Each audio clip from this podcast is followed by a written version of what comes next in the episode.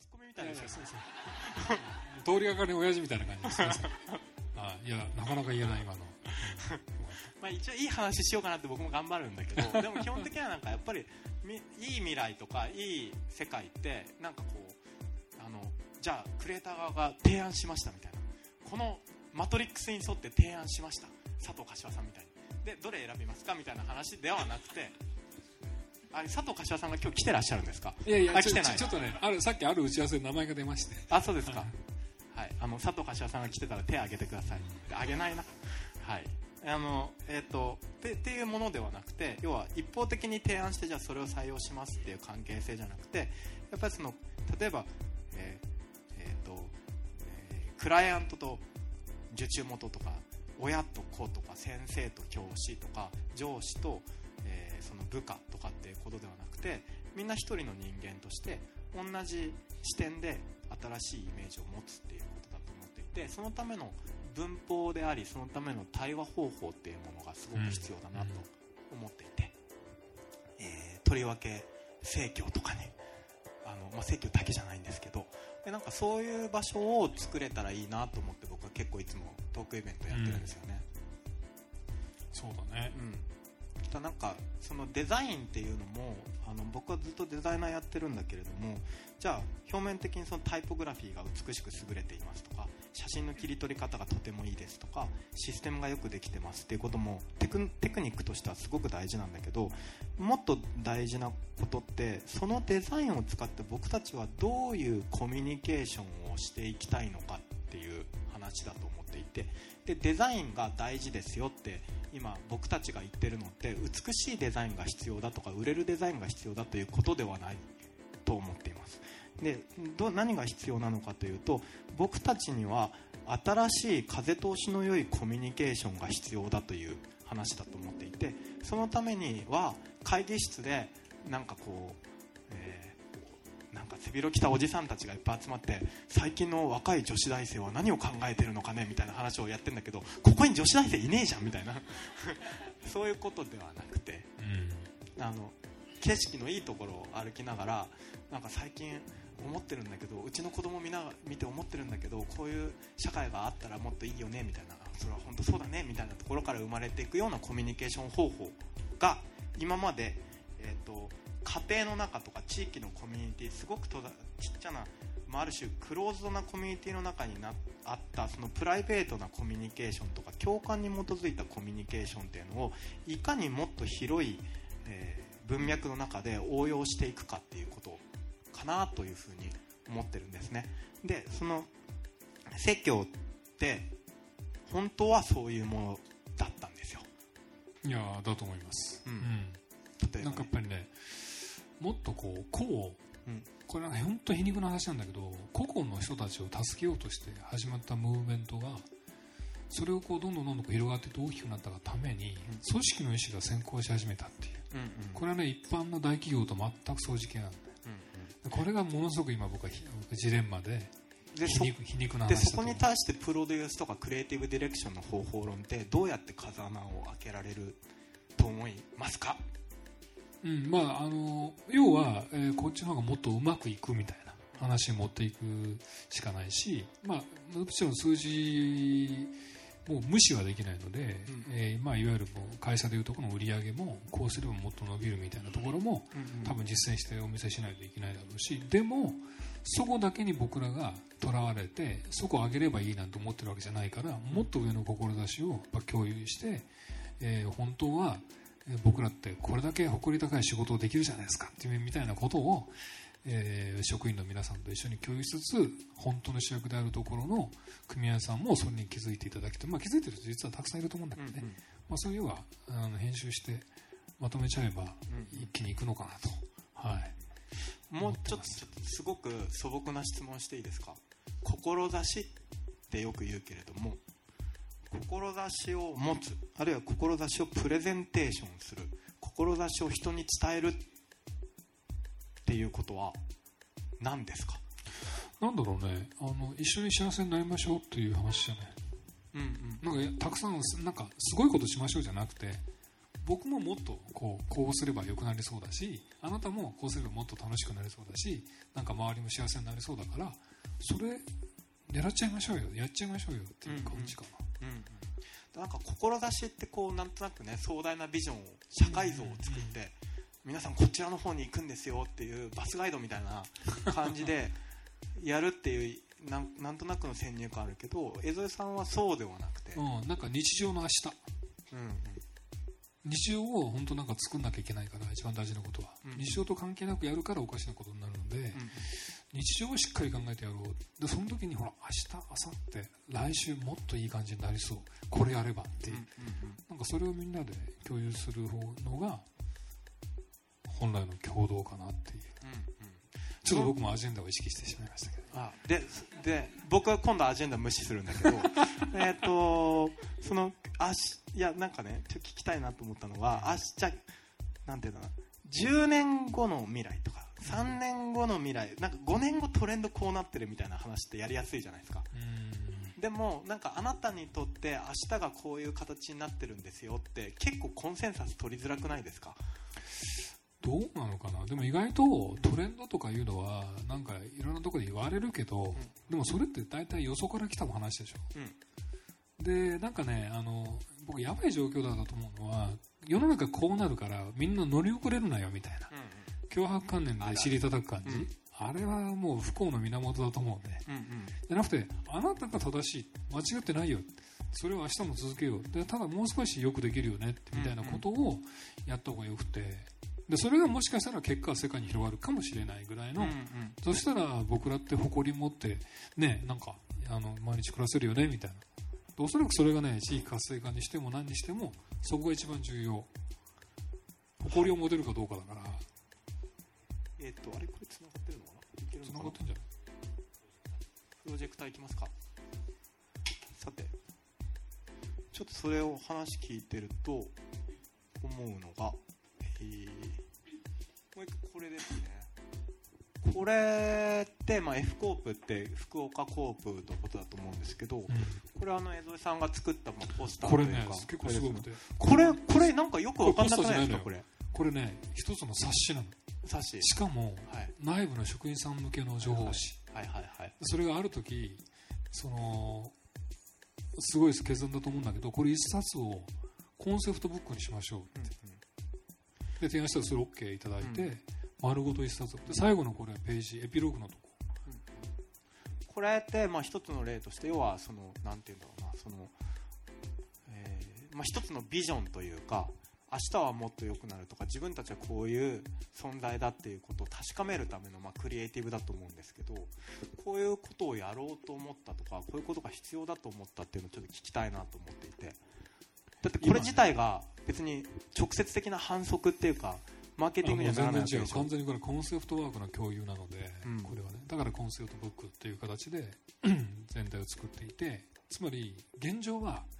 盛況じゃないんじゃないかずれていってるんじゃないかっていう危機感をまずは伝えたいし、うん、もちろん思ってらっしゃる方もたくさんいるからそれをまあ共有するところから、認識するところから始めようっていう思いがすごくあって、はい。まあ、あえてそれをこうちょっとこう挑発的にやった感じです、こういうものをやって要は江添さんって外部の人じゃないですか。今 F コープは説教ですかとかお前に言われたくねえよみたいな反応とかってあったりしたんじゃないですか。いるんじゃないですかね数百人。うんまああの、まあ、実際それであの今もこう、はい、僕が出るとボツみたいな話も、うん。まあ、あるんだけどでもしょうがないですそれもでそういう反応もあったと思うんですけどなんかそのこうこういうものをやることによって変わっていったこととか何て言うんだろうな。そのもっと良くなっていったことあるいは軌道修正できたものってやっぱりあったんですか？今ね目の前にね小倉平子が制御の仕事で関わって座ってるっていうのはねものすごい最たるもんだと思うよ。まあそうですよね、うん、ちょっと綺麗に言い過ぎたかも分かんないけど、うん、あの例えばね僕がこのさっきの F コーパ非常識ですとかいう新聞広告を見た学生が盛況に入ったりしてくれてるわけ。でこういうのはちっちゃいけど意外と大きいのかなと思っていて、でだから外部に早く開きたいって思ってるのはそれをもっともっと外に出せば共感者が増えるはずなので、うん、それは結果的にあの僕らのパワーになっていくし、うん、まあ、一番その主役である組合員さんたちもそれに押されて自信を持てるわけだから、早くそのそのベクトルを作りたいなって。うん。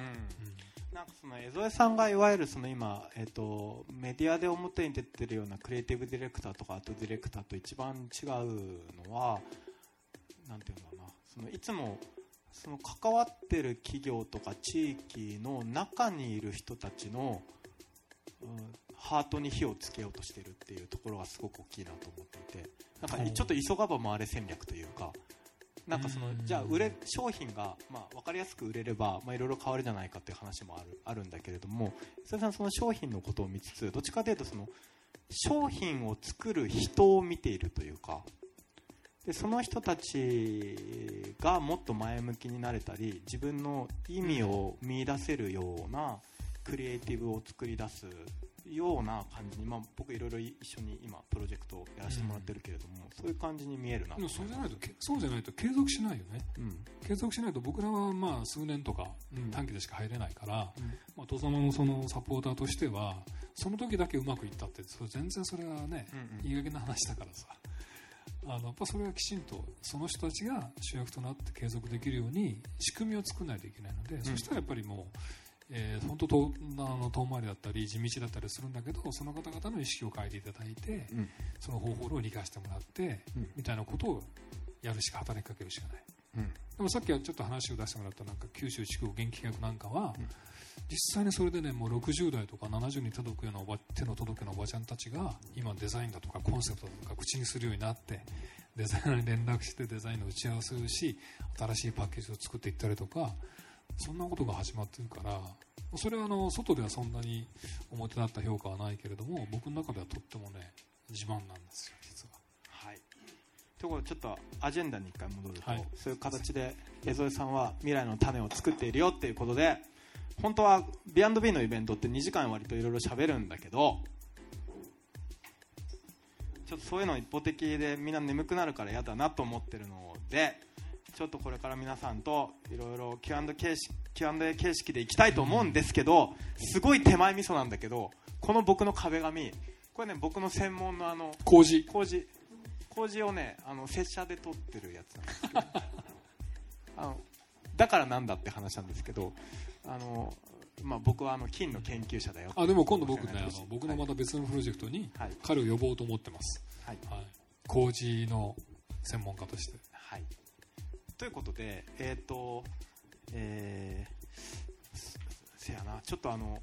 P、PA というか、あの、サンドマスターがいるところで恐縮なんですけれども、ちょっと箸休めに、僕のアニメ流してもいいですか？手前味噌の歌、うん、せっかくだから麹の歌にします。えー、っと、じゃあ、ちょっとこれどこまで音出るかな。も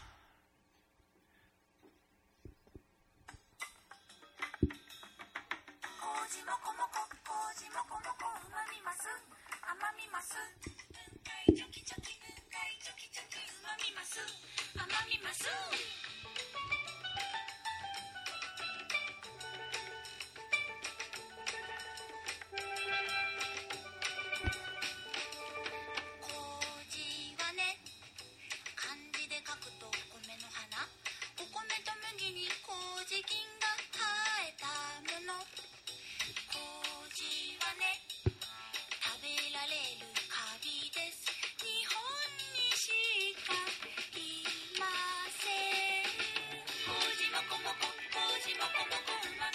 今ブレイクタイムなんで、あの、お酒とかもらってきてください。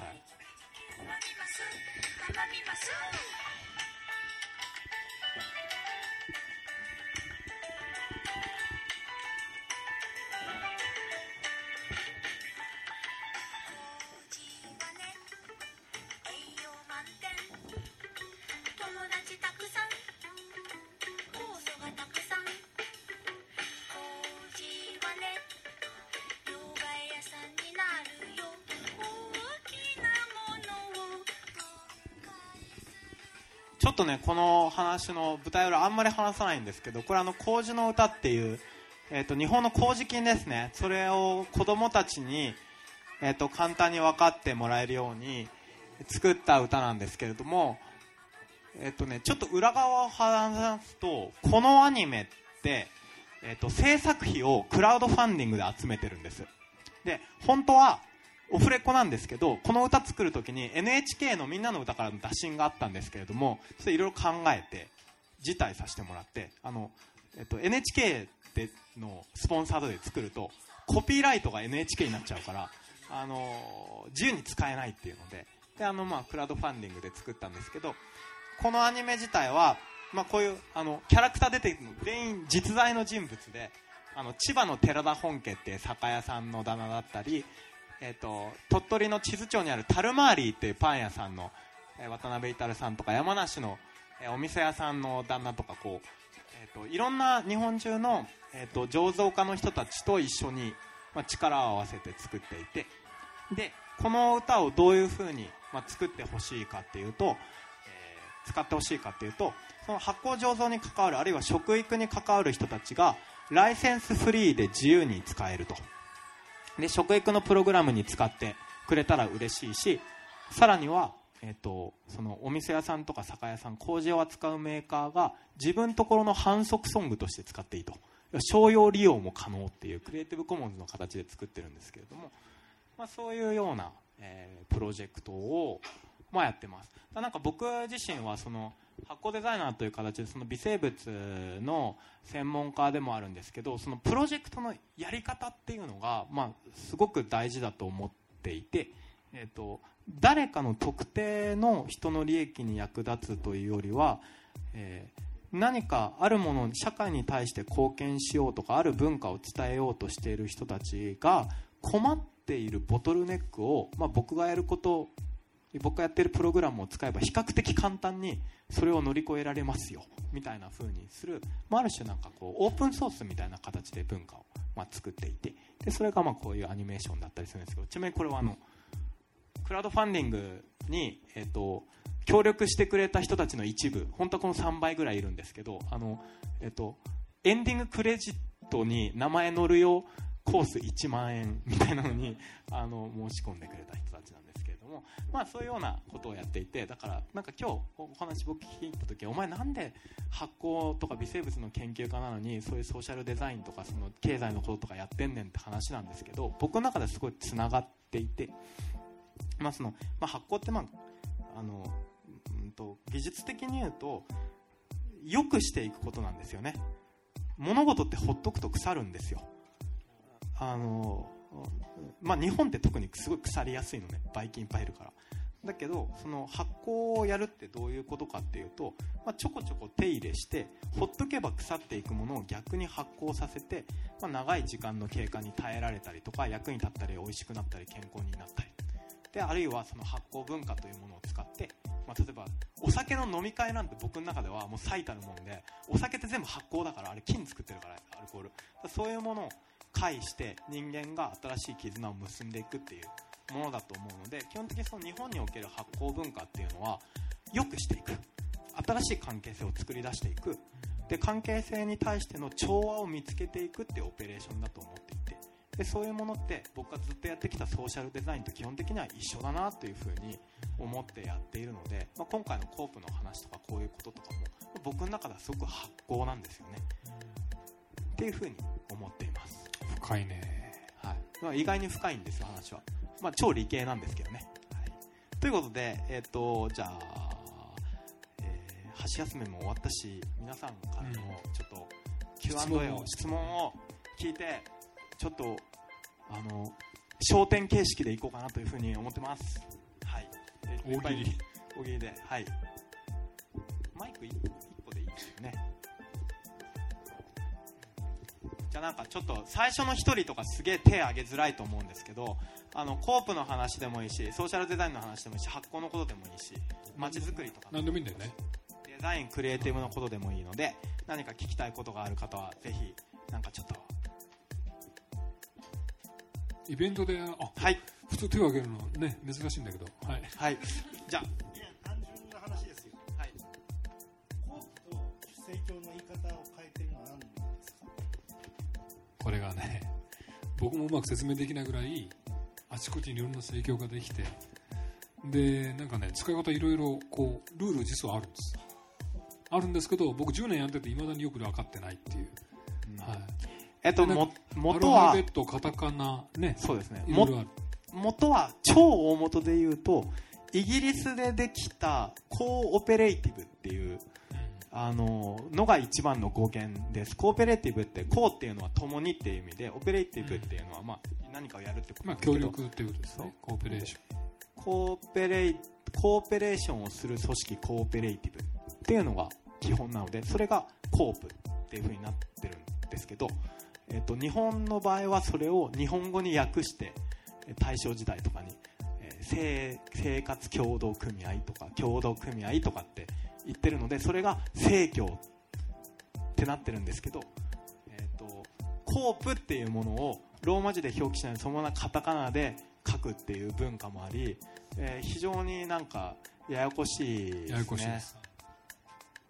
非常にややこしいです。うん。あの最近死んじゃったけどプリンスみたいなもんですよ。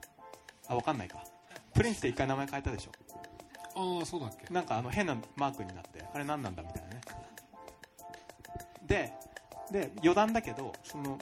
プリンスがちょうど名前を変えた時にあのえっ、とそのなんか変なマークになったんだよね。知ってますか？あのプリンスって名前やめてマークになっちゃって。で日本にツアーに来た時にあのツアースタッフがプリンスのところに行ってあのお名前変わったようですけれどもなんて呼べばいいんですかって聞いたらプリンスさんにこやかに笑ってフレンドと呼んでくれと。言ったそうです、まあ、コープもそんな感じでいいんじゃないかなと。思ってあはい、まあ、フレンドみたいなもんですよ。ーまあね消化してしまうっていうかね、はい。全ての矛盾を。はい。でもなんか今はまだちょっと口下手な感じが、そうですね、はい。じゃあ目指せプリンスということでいいはいですかね。フレンドでいきましょうか。はい。じゃあ こんな答えでいいんだろうかっていう気持ちもあるけど、はい。じゃあ次の、えー、人行ってみよう。てかね僕本当にどんなこどんなこの2人はどんなくだらない質問でもいい答えで返す自信がちょっとあるからこのどんなことでもいいですよ。この二人はって、はい、じゃあじゃあ隣のお姉さん行きましょう。そうそう僕ね自分のイベントで手が上がらない時たまにあると指名していくっていう。あ僕もよくやりますね。これ迷惑以外の何もでもないですよね。いや本本当にね。嫌がらせだと思うけど、はい、はい。えー、とあの私小倉さんのファンなんですけど。あありがとうございますあのちょっと恥ずかしいですね。目の前に座ってすいません、あの山梨の山に住んでいるのはなぜですか？えっとですね一番の理由は金を育てるためなんですね。でえっとですね金を育てるにはいくつかの条件が必要で水がいいこと土がいいこと風通しがいいことそして、えー四季の寒暖の差があることなんですよで僕標高 1000m ぐらいのところ住んでるんですけど、えっとね、山梨の、ね、山の上住むとねそれ全部満たされてるちなみにでも僕ん家だから、えっとね、水道が通ってないんですね上下水道が。うん。なんでなんか村の井戸水を汲み上げて使ってるんですけど問題は下水がないことでトイレが汲み取り式だという話になり困ったなって思ったんですけどあの全然別にあの質問と関係ないんですけどあのこれも実験だと思ってコンポストトイレを作りましたでそれで普通汲み取りトイレって3ヶ月に1回ぐらい取りに来なきゃいけないんだけど1年4ヶ月ぐらい経っても全く汲み取りの必要がないっていうぐらい、えーその排泄物を分解するシステムを作りました。そんな生活を山梨でしてます、はい、ありがとうございます。後で後でうちで実験したその、えっと、どうやって菌の生態系をコントロールしてるかっていう実験結果を見せますので 来てください、はいとビジュアルビジュアルで。はい。興味。いやほら僕デザイナーだから全部見える化するのが趣味なので。ありがとうございます。じゃあじゃあ次次行ってみよう。ちょっともう今日10人ぐらい話聞くまで絶対もう終わらせないこのイベント また盛況の話なんですけど盛況がここまで大きくなった理由って何なんでしょうか？何なんでしょうね。僕はその答える任にあるかどうか分かんないんですけどやっぱりこれニーズがあったからだと思います。つまり自分なんか企業の側の倫理であの論理でこう提供されるものじゃなくて自分たちが欲しいものが欲しいっていう。でさなんか F コープさんとかももともとはあのなんだっけなあの北間違ってたら指摘してください。北九州市民生協みたいなところがもともとあってでそこが欲しい牛乳がもうこういうのが欲しいんだっつって直接酪農家と交渉して牛乳を手に入れたみたいな歴史があるんですよね。僕それやっぱ本当生協ってまさにそこだと本質的にはそこだと思うんですよね。あの生協が、えっと飛躍的に伸びていったのは1970年代から80年代ぐらいなんですけどその時何がベースになってたかっていうと実は、えー女の人たちのクリエイティビティに火をつけたというのが非常に大きくてですね。何言ってんだこいつみたいな顔しないでください。あの本当なんです。えっとね一人ボケツッコミやね、僕の得意な分野です、はい、誰も突っ込んでくれる人がいないので自分で突っ込むぞ、ね、えっ、とあのまあ生協って歴史的に見てみると実は戦前までは割とまあ緩やかな伸びで1970年代ぐらいからこう全国で飛躍的にこう発展していくんですけど事業規模って。でその時に原動力になってるのが、えー、と団地とかにね団地とかの団地2階団地3階団地4階とかっていう風にまとめて、まあ、あの半配っていうんですけど届けるっていう仕組みを作った時なのね。でそれで、えー、となんとか団地の2階のなんとかさんが一応窓口になって班長みたいになって受け取ってでその人たちがその団地の2階にいる人たちに配るんだけどその時にみんな集まってこの商品使いづらくね？みたいな話とかこれもっとこうだったらいいのにって世間話するわけですよ。で途中でそれ、まあ、要はそれってなんか要はそのユーザーコミュニケーション。で今だったらあれですよね。ウェブアプリとかを作る時の一番大事なプロセスで、まあ、ユーザーの声を集約していってでそこからその改善の種を拾うっていうことなんですけどそれは生協はね団地でやってたんだよね。でそれをいっぱい拾ってでなんかこうその中から班長とかがねだんだんただのユーザーじゃなくて呼ばれるようになってアイデア出して出しとくれとか。で、えー、と他の女の人たちの声を集約して要はなんか商品開発みたいなのやってよ。みたいな役割が生まれてくるんですね。でそれで、えー、とどんどん新しいアイデアが生まれていくわけです。すごい具体的に言うとなんかそのえっ、とね芯がすごい詰まってるトイレットペーパーとか。要はその芯が詰まってるってことは、えーとえスペースを有効利用してるから、えーと生産する時も使う時も配達する時も無駄がないから、まあある種エコなわけですよ。そういうものは、えー、とお母さんたちのフィードバックとかから生まれてたりしていてでそういうものを作るじゃん。そしたらそのアイデア出したお母さんは私が作ったのよって言ってあの他の人に勧めまくるじゃん。でそれってもうマーケティングだから。だそういうなんかこうフィなんかこう女の人たちのクリエイティブに火をつけそしてフィードバックを取りするみたいななんつうの超ローカル SNS みたいなそういう仕組みがねあの1970年代80年代。なんかに別の観点からいくと、うん。その高度経済成長の頃だったので、うん。うん多分僕主婦は子供を持つ母親とかがうん。すごい危機感を持ったんだと思う、うん。こんなものばっかり食わせちゃうみたいなことだと思うんですね。で元々のロッチテールってイギリスのその都市で始まった政教の活動もやっぱり産業革命とリンクしてるんですよやっぱ産業革命でなんか資本家に牛耳られてなんか自分たちはもう自分たちの意思が反映されないようなものばかりで暮らさなきゃいけないのかっていうのが元々の出だしなので、まあそれってやっぱりね同じような話じゃないかなと思います。なんか今ってビジネス界においても女子の方が圧倒的に有能でもう男子は滅びるんじゃないかみたいな状態になってますけど、うん、本当どうしたらいいんでしょうね。まあなんか黙って家で酒飲んでるかみたいな話ですけどもう滅びかかってるよもう。30年前ってやっぱり状況は違っていて女性がまあ社会の中で役割を見つけていく。特に子供がいる女性がある種そのかがあの仕事にコミットしていくって難しかった時にコープってなんかその自分の創意工夫をね自分ごとにできた仕組みだったんですよね奇跡的に。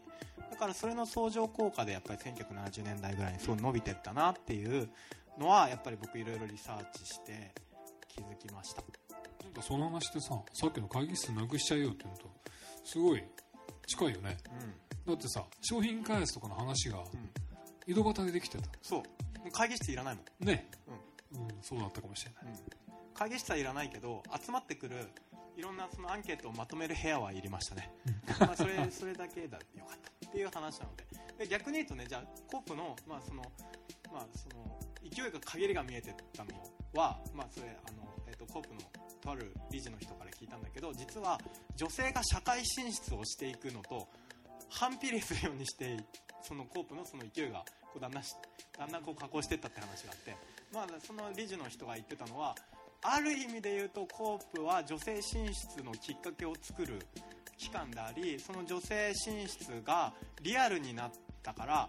ある意味では役割が終わったっていうふうに、まあ、なんかぶっちゃけた話をしてましたね。はい。なるほどね。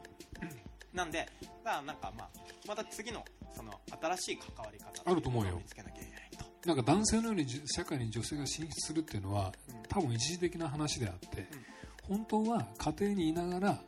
ちゃんと社会にコミットできるっていうことが多分最もいいはずなんで、まあ、それ男女関係なくね。はい、なんでそういうものを次見つけていくとまたなんか発展の時期があるんじゃないかなというふうに思いましたなんか答えになってますか？大丈夫ですか？ありがとうございます。はい。よし。次行こう。もうなんか1列目から攻めてくる。はい。やちょっと。もう、マイク回ってますからね。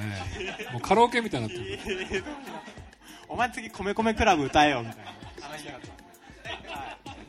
えっ、とこれマイクはえっ、とじゃあはい。えっ、とじゃあちょっと挙手でいきましょう。これぐらい温まってるからね。なんか聞きたいことあれば。どうぞ。はい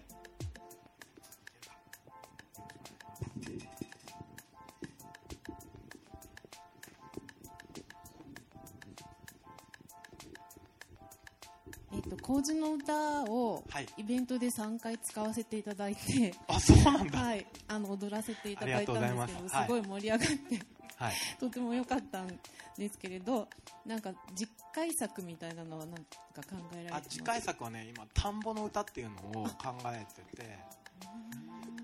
いやまああのおお味噌の原料ってさあの、まあ、塩を除くと麹と大豆なんだけれど、まあ、全部田んぼから元は出てきてるんですよね。大豆ってあの田んぼのあぜ道に植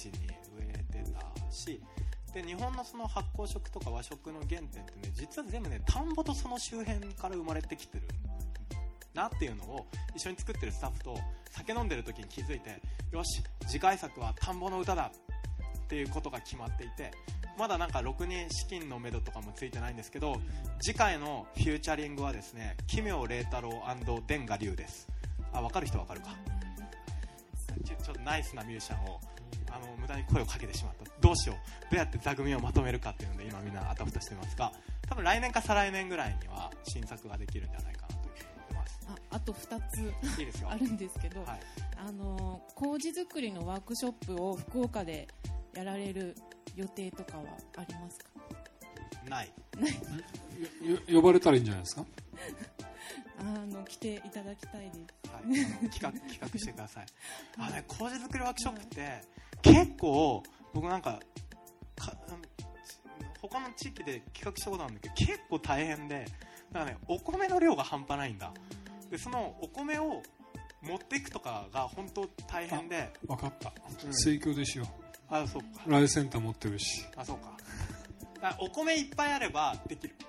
けどお米用意するの大変で。なかなか大変なのでじゃああのコープで企画するので、ね。はい、あのそこに来てください。一般の方も参加 OK、あの僕の麹作りワークショップあのちょっと手前味噌なんですけど告知すると大体3時間ぐらいでチケット売り切れちゃうので今日ここに来てる皆さん限定で、えー、と 九州でやるぞって言ったら告知するあ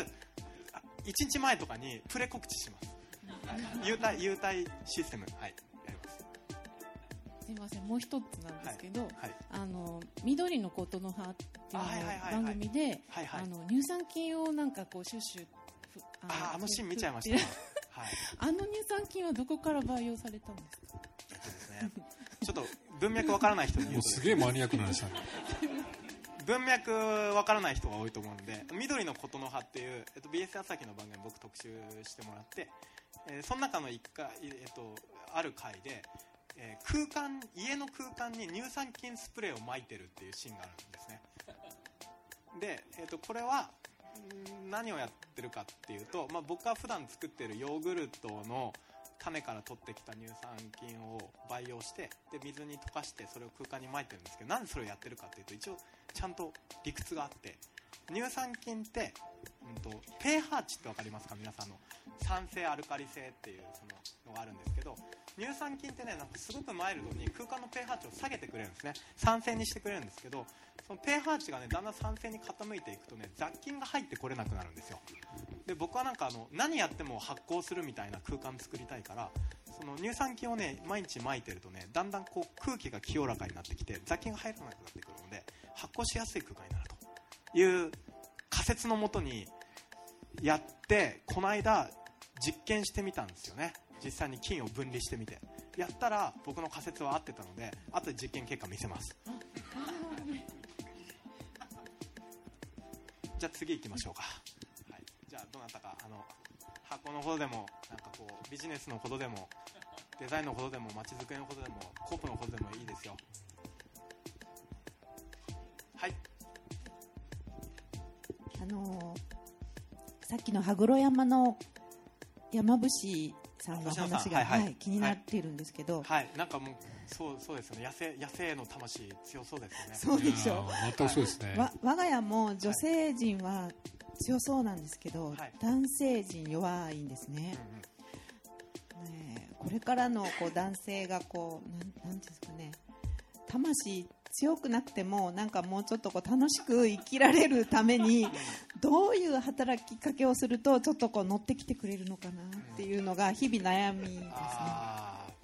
なんかもう難しい。僕それ答えるぞって思うだけでしょぼんとするね。それね。えっとねでもねそれもね星野さんがいい話してましたよ。あのえ女性性というのは魂の強さ。感じる力の強さだと。でなんでそんなに感じる力とか魂の力が強いかってっていうのは、まあ、科学的な話ではないからサイエンティストの口から言えないけれども女性というのは月に1回、えー、生理がありますと。でこの生理というのはある種自分を毎月毎月強制的にあの清めている行為。なのでそこで、まあ、魂の力担保されますよ、まあ、これ僕の科学者として言ってる話じゃないですよ。星野さんが言ってた話ね。っていう話をしたんだけど。で男子は宿命的にそういうのはダメだと。じゃあその時に男性性っていうものをどうやって捉えたらいいのかっていう話を、えー、星野さん最近考えてたらしくて、えーと、一緒に話した時に星野さんが言ってたのは、えー、男性性というのは度量という単語に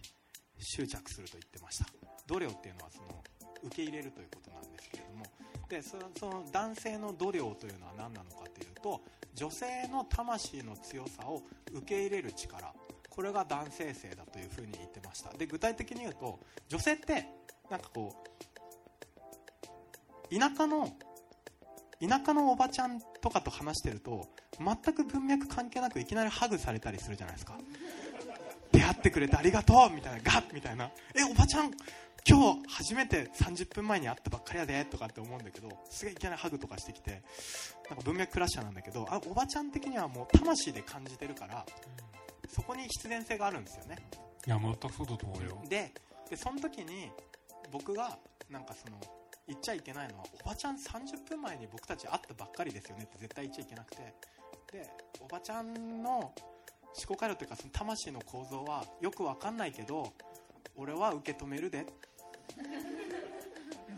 ていうことだと思っていて。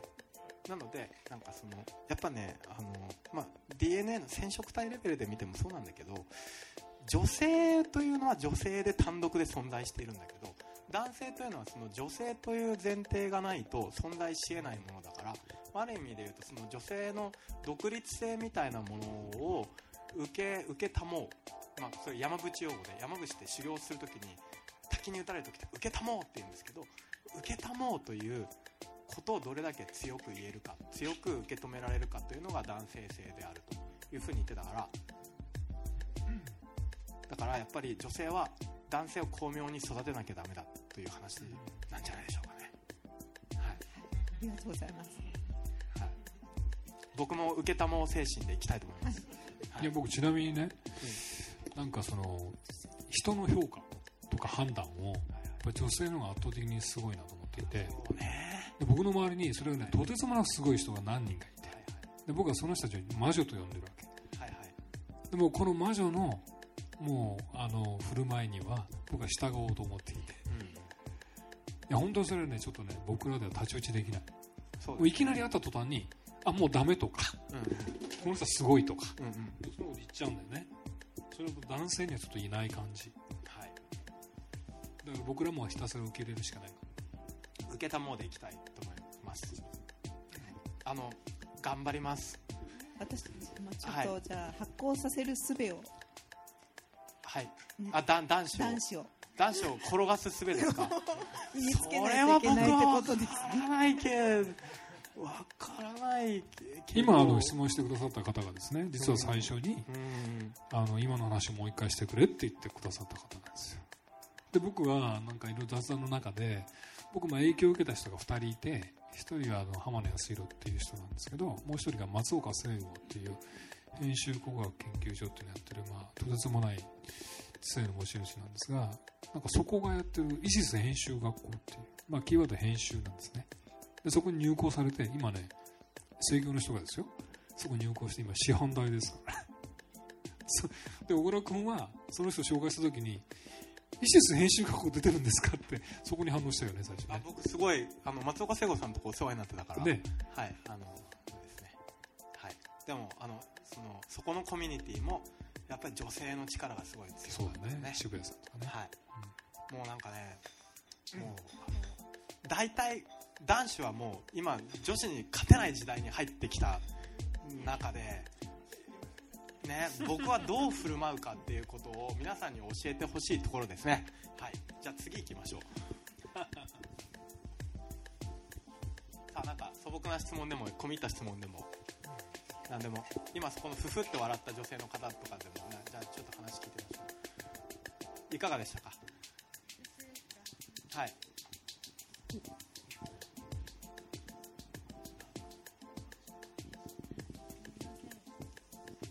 なんかあの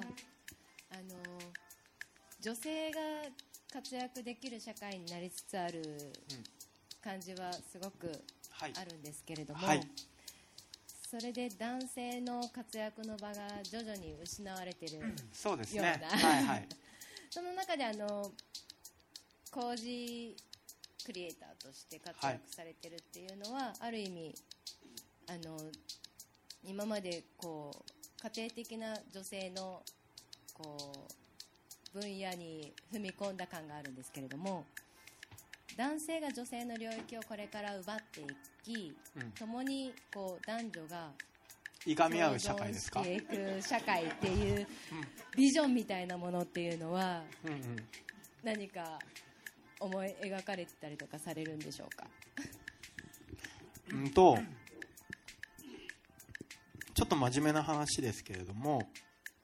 僕はあの、まあ、い家事大好きでご飯作ったりとかいろいろ仕込みしたり庭仕事したりよくしてるんですけど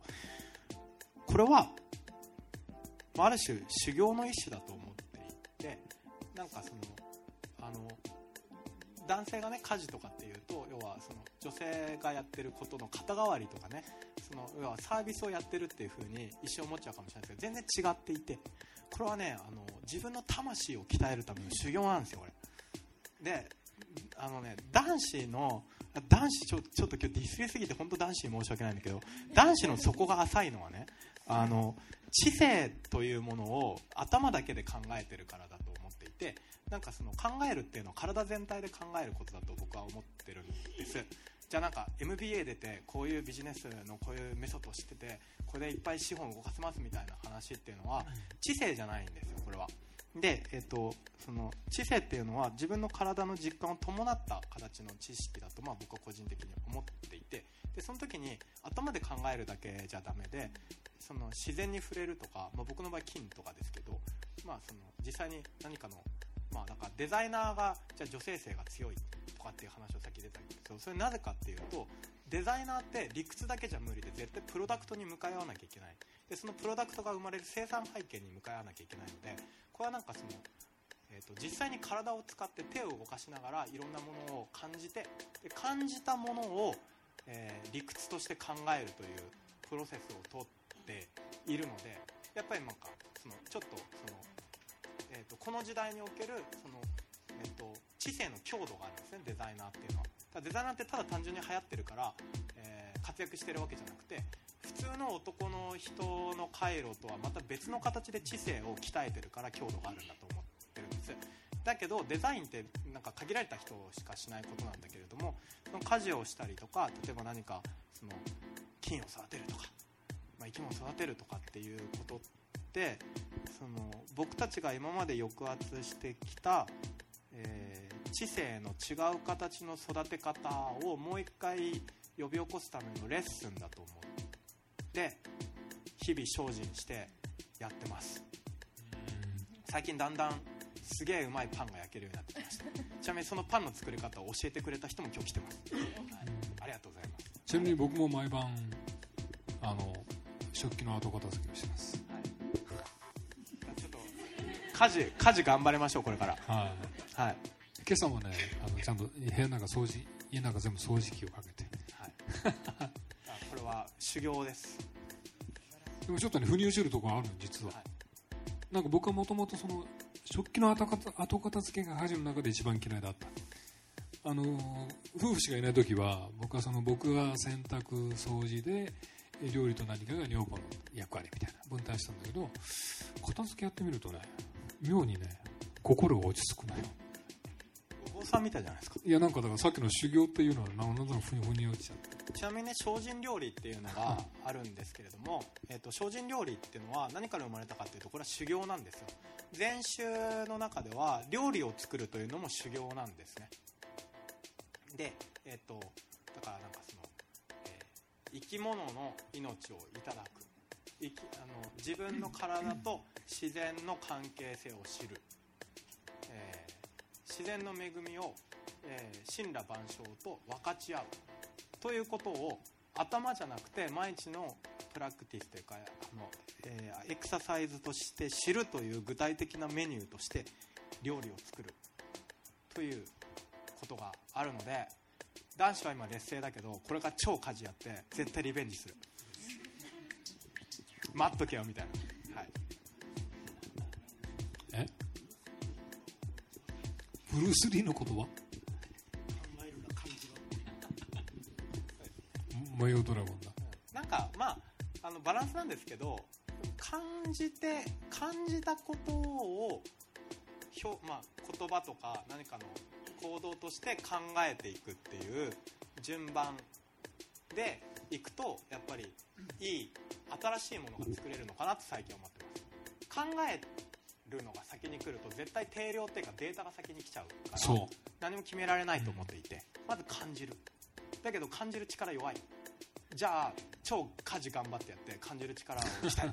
ていうことかなと思います、うん、はい。いや全くそうだと僕も実は二十歳過ぎた頃にすごい理屈っぽくて、うん、それまではね、はい、でも言葉になるのって感じた相当後なんだよね、うん、それも感じることを後回しにしたら多分俺ダメになると思って、うん、それ以降は感覚をとても尊重するように、さなってて今も本当それは全然そうでだから女性のさっきのなんかこうすごいなっていう話はやっぱり感じてるっていうことでしょ。それが体全体で心身で。そこはとても重要なところかな,、なんかあとね、はい、僕はその実は感覚を伝える役役割を実はプロデューサーってしていて、ね。はい、言葉が必要なのって実はね伝える時だけ。作るだけだったら実はいらない言葉は。多分料理はね言葉になくても全部できると、うんうん、そうですね、うん、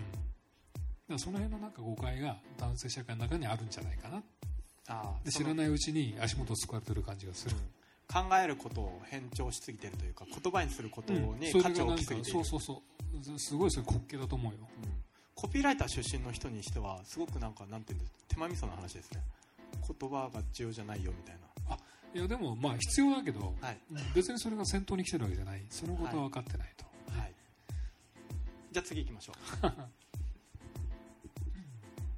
あと23人ぐらい。2人。裏ピースみたいになってましたね今。こうじゃなくてこうの理由は何なんですか？実は実はギャル男だった、はい、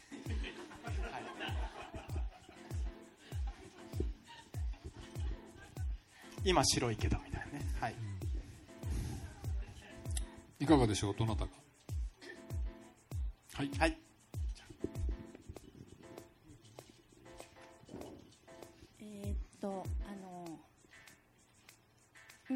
コープっていうのもありますよね、はい、ありますね、はい、あれのち違いがよくわからないのと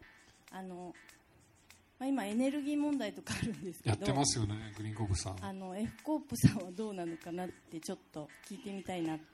これ僕らが答えることなのか？いやとても答えられないな。ひどいなんかあの F コープの方いらっしゃいますか？あすぐ後ろにいらっしゃいますけど、ね、じゃあじゃあじゃあそこ行きましょう。はいね盛況という仕組みとしては同じなんですけどちょっとこうこだわっているところが違うというかグリーンコープさんは多分こうすごくうん遺伝子組み換えはしたものは使わないとか、えー、何々をしないっていうことをこう鮮明にして、えーと、やっている。で F コープの方は、まあ、それは今の科学で考えると、えー、こういうことなので、えー、情報は出しますがそれは危険だとは言いませんだとか、えっという科学的に見て危険だと思うことはしないですけど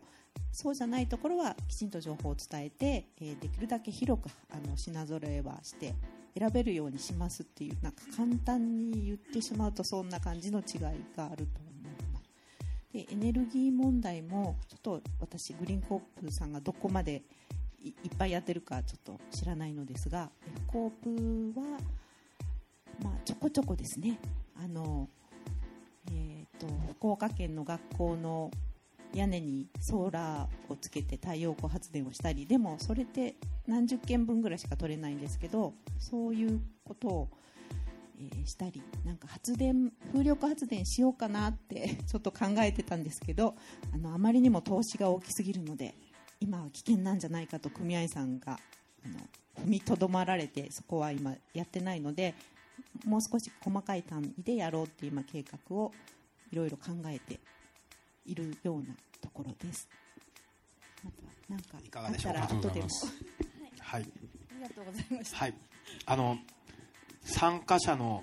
質問に対して参加者が答える。しかも最も正確な答えだった。うん、そして僕はビールを飲んでいる。ね。あでもう一人僕からちょっとマイクを振りたいんだけど実はさっきあのコープ男子の実質の1回目の時にゲストで、えーと、ゲストというかゲストってなんだライブみたいだななんかあのそうじゃなくて、えーと、お話を聞きに行ったあの甲府神戸の、えー、本さんが来ているのでちょっとあのマイク渡してお話聞きたいなと思うんですけどいいらっしゃいますか？まだいる？えっ、ー、とえっ、ー、とあの今日ソーシャルデザインという話がいっぱい出てきたんですけど、えーと、皆さんにちょっと軽く話すと,、えーとえーまあ、僕はあのコープはソーシャルデザインであるという考え方はコープ神戸に行って学んだことで,、えーと、で甲府神戸も今新しい、まあ、時代を迎えてて甲府神戸ってすごいんですよ、えーとねえー、神戸市、まあ、町があるんですけどそこの人の7割か8割組合員っていうとんでもないところでで、まあ、昔からその甲府さんとかって制御さんとかって呼ばれて、えー、町に根付いてきた、まあ、日本の発祥の地の一つなんですけれどもそこが今まあ、新しい方向性を出しているというか COP って単純に食べ物を届けるっていう高いサービスではなくて地域課題を解決するソーシャルデザイナー集団であるというふうに考えてその時さんやっていてでその話をねちょっと、まあ、みんなにちょっと軽くしてほしいのと今日の話とかこういう集まりを見てみてどういうふうに思ったのかなっていうのを聞いてみたいんですけどちょっと無茶ぶりなんですけどいいですか？はいあのご指名預かりましたコープ神戸の元木と言います。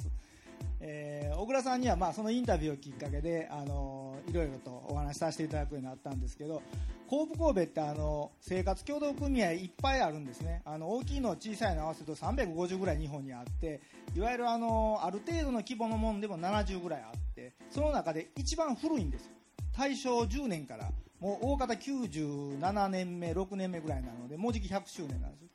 ただあの大きくなっていく過程の中で今さっきこの話も出てましたけどオイルショックをきっかけにずっとこう伸びていって阪神大震災の翌年をピークにゴーンと落ちてるんですね。でそういうこう経緯をたどる中でいわゆる良心的な小売業をこれ以上続けていてもそれは多分もう我々の役割じゃないなと。もう日本全体が超高齢社会っていうこのアジア圏内でもかって経験したことのないような大きな変換を迎える中でもう一度協同組合っていうものがやれることは何なんだって言った時にちょっと今小倉さんに紹介していただいたようなもともと社会課題を解決しようという人たちの集まりだったんじゃないのという形に戻そうよと言い出したのが4年前なんです。ただ言っても自分はバイヤーがしたいとか店長がしたいとかまあ、いわゆる本当になんかこう安定した地元の就職先みたいに入ってきてる職員ばっかりだったんでもうそもそも盛況で働くっていうのは例えばイオンさんとか伊東洋華さんと働くのと同じことですかっていうようなこのワールドカフェ形式のやつをもういっぱい何回もやって、まあ、今はもうあの組合員さんも交えてそんなことをやっていてようやくそうだと。組合員さんも自分たちが何か要求するんじゃなくていわゆる自分たちが主役で自分が何ができるのかってことを考えないとダメだよねみたいな話にようやくなってきたと。いうことなんですね。ですからあの江戸さんが言われてた F 効果非常識ですとかああいうってああいうのってものすごく僕はあの共感しててだからこう今あるものをもう全部否定することで今度新しくもう一度100周年を迎えた時に次の100年に向けた共同組合っていうものを作り直そうというようなことをさせていただいててまあ、そういうので言うと、まあ、こういうふうな、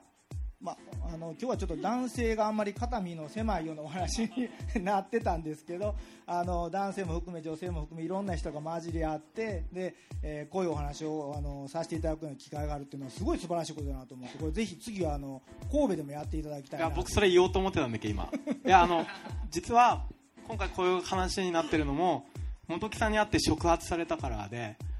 だから本当は、うんまあ、ソーシャルデザインという領域に僕はかかってきたけどソーシャルデザイナーっていう職種があっちゃいけないんですよ、うん、あの社会に関わる市民一人一人が全員ソーシャルデザイナーだから。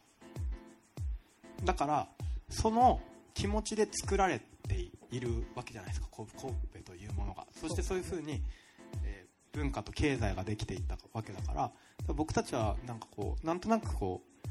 いつしかいっぱい分業ができてインフラストラクチャーができているうちに他人任せな人生になってきちゃったと思っていて今この問題誰が解決してくれんの？っていうふうに、うんと、5年でばっかり言えるでしょ？もっとくださいっていうふうに。いやそれはダメだと。自分が一人一人が解決する人になるんだというふうに思っていてでもそれを本当にその組織的な動きとして見事にオーガナイズしているっていうのをやっぱり神戸で見た時にすごく触発されてじゃあこれはもっと、うん、こういう流れは広げていこうっていう風になって今日を迎えました。次は神戸で。ぜひお待ちしております。いいですね。うん。そうそう違うんですよ。それぞれね個性があるんです垂直統合じゃなくて、コープっていうのはね実はね、えーとね、僕この間イギリスしばらくいたんですけど、えーとね、イギリスの人の感覚が正しくてコープっていうのは組織じゃないんですね。方法論なんです。コーオペレイティブコーオペレーションという方法論であり思想なんですね。で、えー、とそれはどういうことなのかっていうと,、えーと、1人じゃ解決できないことを、えー、とみんなで集まって例えば資本とか設備とか、まあ、知識とかでもいいんですけどそういうものを重ね合わせることによって個人で解決できない局面を打開すると。あるいはリスクに備えるということのそのものが、えコーペレーションという思想なのであのだから、えーと、垂直統合された一つの株式会社だと、えー、その垂直統合している社長がゴルフとかに狂ったりとかえーと、なんかあのよくわかんない趣味とかにはまったりとかなんかあの週刊現代に足引っ張られて転んだとかっていう風になると終わっちゃうでしょ？それだと思想として長続きしないから、えーと、システムによって、まあ、社会に指揮たす上に浸透させていくことで、えー、新しい社会システムを作りましょうというのが、まあ、コーペレイティブの基本的な形かなと思ってます、はい、ララストラスト1人ですか？かな？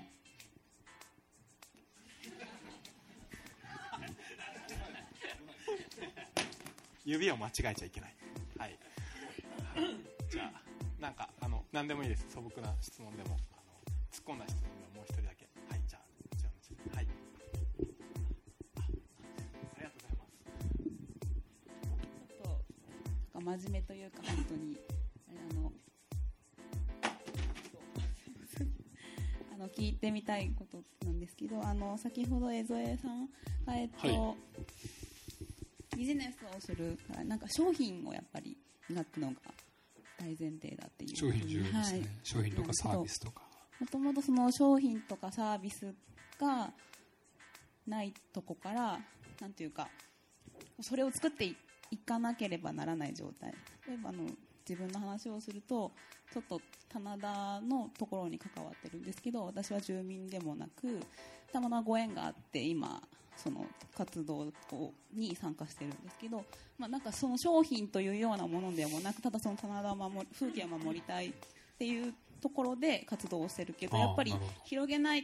ていかないとで、ね,、もそれは商品ではなくて営みでやってるから、あの磨くっていうところではないけどでもただ質は上げていって活動に参加してくれる人とかをどんどん増やしてとかっていうのが必要だなと思った時に、えっとまあ、例えばさお金に換えられる商品にはならないにしろ何かこう別の商品的なものにへの変え方みたいなのってあるのかなと思ってお伺いしたいなと。今やられてるのは棚田の景観保全みたいなことですか？あの景観保全棚田を守りたいなっていう風なのがあってその守る会みたいなのがもう地元にあるんですけどただあのそれは地元内でやってるのでただだから私たちはそこに入るのではなくその棚田を工作することを学ぶっていうことを通してなぜ棚田が大事かっていうのを伝える活動を別で組んで協力しあの講師に招いたりしながらあのもっと楽しむ棚田みたいなのから入りたいなのでその活動をちょっとやって。はいはいもともとはそのお米を、まあ、山岳部で今作るインフラとして棚田があったと思うんですよね。やっぱりそこで生まれる換金されるものはやっぱお米なので、まあ、僕もその東峰村というところに12年ぐらい住んでたんですけどやっぱりそこの、まあ、棚田でできるお米が美味しいはずなんですよね、まあ、だからそれをいかにこう、まあ、うまく売っていくかブランドとしてやっていくかっていうのが一つあるでしょうしもう一つはなんかその体験プログラムとかツアープログラムとしての商品化っていうのも可能性があるかもしれないですね。で、まあ、それでその背景を伝えながら物も売るし、えー、その背景そのものもプログラム化して関係していくみたいなことが、まあ、継続のための条件になるかなと思いますけどね。だから継続させるためには、まあ、その辺もしっかりしたたかに考えられた方がいいかなと思います。体験とさせこう伝える質を多分そこを上げないといけないだろうなですね、まあ、そこはなんかあの意外とクリエイティブっていうか、まあ、デザインとかいろんなことが重要になるかなと思いますね。はい。棚田って棚田ってすごいんだよ。棚田ってね僕世界で一番古い棚田に行ったことあるんです。あの中国の雲南省の標高 3000m の上のところにあるんだけど話すると長くなるから話さないけど棚田って人間の農業の中で最も究極の形なんだよね。だから今その地域の棚田のことを考えてらっしゃると思うんですけれどもなんていうのそこでやられてる営みとかそこで取れる生産物のことを考えるところもあるんですけれどもその棚田を深掘ってった時に見つかる衝撃的な事実とかいろんなファクターがあると思うのでそれ自体が最高のエンターテインメントになるんじゃないかなと僕は思ってます。こを伝えるのがすごく難しいなと思ってて前棚田そのなんていうんですかねこう棚田って多分広がるのはすごいよく皆さんがそうの景色景色景観がすごいいい。でもそれをなんかその維持するためにはやっぱり人の手が入ってないと維持できないのなんかこの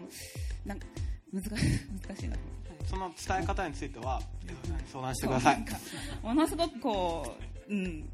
や本当そうですね。多分そのいろんな価値がね、はい、そこには含まれてると思うんですけど、まあ、本当これはね生協が生協さんが抱えていらっしゃる方と同じでその価値をどう伝えるかだと思うんですよ。でそこにそのクリエイティブティスキルも必要になるかもしれないしでそもそもその価値が何なのかっていう認識が正確にできてるかどうかっていうこともあるじゃないですか。だその辺はとってもこう、まあ、もちろんその、うん、尊いことだしでもだからこそうまく継続するような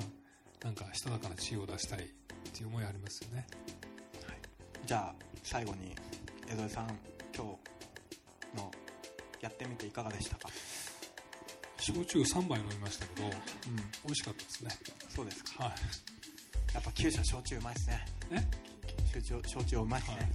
最近ちょっと酒蔵のプロデュースも始めたので。はい、はい、いやそんなパーソナルな話終わっちゃいけないよね。いや全然いいです。はい。いやなんか今日思った以上になんかあの、まあ、盛況ネタがっつり中心に据えましたけど通常のそれこそ盛況の会議室では話せないこともたくさん話せたので、うん、皆さんの前で。これは面白いイベントだなと、はい、改めて思ったのと、まあ、感謝をしてます、はい。はい、ではそこで、まあ、ファシリテーターに僕の平子を迎えられたのも実はこれね結構事件なんですよ。制御の中でああいうコンテンツができたこととか俺平君が制御のことを当事者のように話してるっていうのはこれはかなり大きな進歩で実はこれからですねコープカフェと称して九州各地の生協さんを訪ねて組合員さん相手に彼がファシリテーションで、まあ、実際そこで行われることっていうのはコンセプトワーク生協のコンセプトワークそもそも論なんですけど、まあ、それが始まるんですね。でそれを僕はとても楽しみにしていてまあ、それはもう小倉平君に任せて僕は次の展開をさらに妄想しようかなと思ってるところです、まあ、僕は鉄砲玉みたいなもんですからね、まあ、なんかあの、プロデューサーがいいプロデューサー陣がいて なんかやれって言われてるのでやるんですけど、まああのまあ、使い捨てにはしませんので、はい、再生可能な鉄砲玉としてください。はい。あのー、えっ、ー、と今日は本当に始まりなのでそのコープの、まあ、あらましの話とかをいっぱいしたんですけれども実はこれねだから5ヶ月間続くんですよ。で、えーと、その時に、まあ、今日の話をまきっかけにして実はその僕たちがどうやって地域とか、まあ、年齢、まあ、世代とかいろいろあるんですけどそういう、ま、ビハインドを超えて助け合っていけるかっていうことを考えていく会にしたいなというふうに建前では思ってますけど、まあ、裏側ではあの俺より皆さん気になってることいっぱいあるし僕もいっぱい気になってることがあるので、うん、まあ、そういう話をなんか超高速でぶつけ合っていく会にしようかなというふうに思ってます。で、えっと、次回予告とかもした方がいいですかね。あこれこれ裏ピースですただの。次回予告とかした方がいいですか？はい、今なんか分かってるね。ところは一通りお伝えした方が、うん、そうですね。あのえっと次回は何日でしたっけ？9月。9月 ,9 月7日。9月7日の次回のゲストはどなたですか？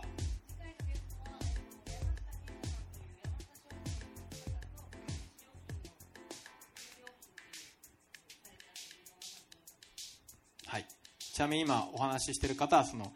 今回のプロジェクトの,、まあ、あの母体になっているそのあの穴花っていうウェブマガジンの編集長なんですけどその編集長も出てくれるので次回はちょっとテーマをより九州、うん、そして福岡っていうものに突っ込んでいってよりなんかこうローカルなものとかローカルの土地性っていうものに突っ込んでいく話になりなるんでしたっけ？なりますよね。はい。よろしくお願いします来月も。はいなんであの曽我さんって言うんですけどあの曽我さんファンの人もあのいっぱいいらっしゃると思うんでぜひ読んではい来て。来てください。はい。よろしいでしょうか？バッチリです。さあそんな口元も滑らかになったお二人に大きな拍手をしたいんですがその前に、えー、こちら10時までやっておりますのでまだもう23倍はいけると思いますので、はい、10時まで遠慮なく質問全面にされてください、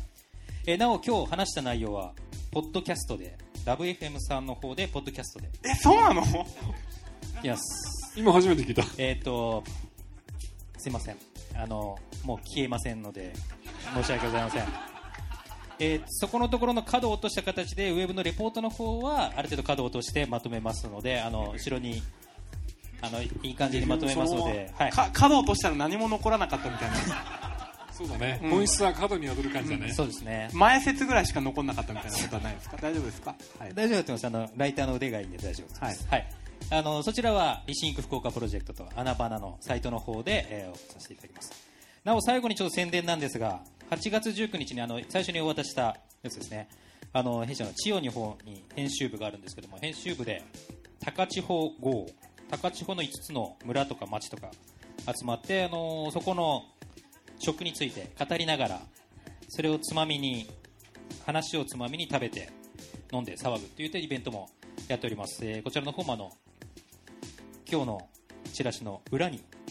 はい、書いておりますのでそちらもぜひご覧になってぜひご参加ください。はい、えー、それでは、えー、一旦ここで終了させていただきます、えー、お二人に大きな拍手をお願いいたします。どうもありがとうございました。ありがとうございました。あちなみにねえ、ー、と次の次の回10月5日の回に、えー、僕友達呼んだんだけどえ、ー、とジモコロっていうウェブメディアがあって皆さん知ってるかどうか分かんないですけどそこであの、えーとね、熊本の震災復興のために、えー、東京から友達100人連れて熊本で大宴会してきたってわけわかんないやつがいるんですけど柿次郎君っていう。あのでそのその彼も一緒に3回目、えー、イベントをやるのでぜひあのまあなんだ、えーと、5回全部来るとかすげえ大変だから別に来なくていいんだけどあのなんかこういうのあるよっていうのがあったらですね皆さん友達に教えてですねあの一緒に楽しくお酒を飲みたいというふうに思ってます。ちなみにあの誘う時は多分マイク振られるからなんかちょっと面白いこと言えるようにしといてねですね。はい。じゃあどうも今日はありがとうございました。ありがとうございました。LoveFM Podcast. LoveFM のホームページではポッドキャストを配信中。スマートフォンやオーディオプレイヤーを使えばいつでもどこでも LoveFM が楽しめます。LoveFM.co.jp にアクセスしてくださいね。LoveFM Podcast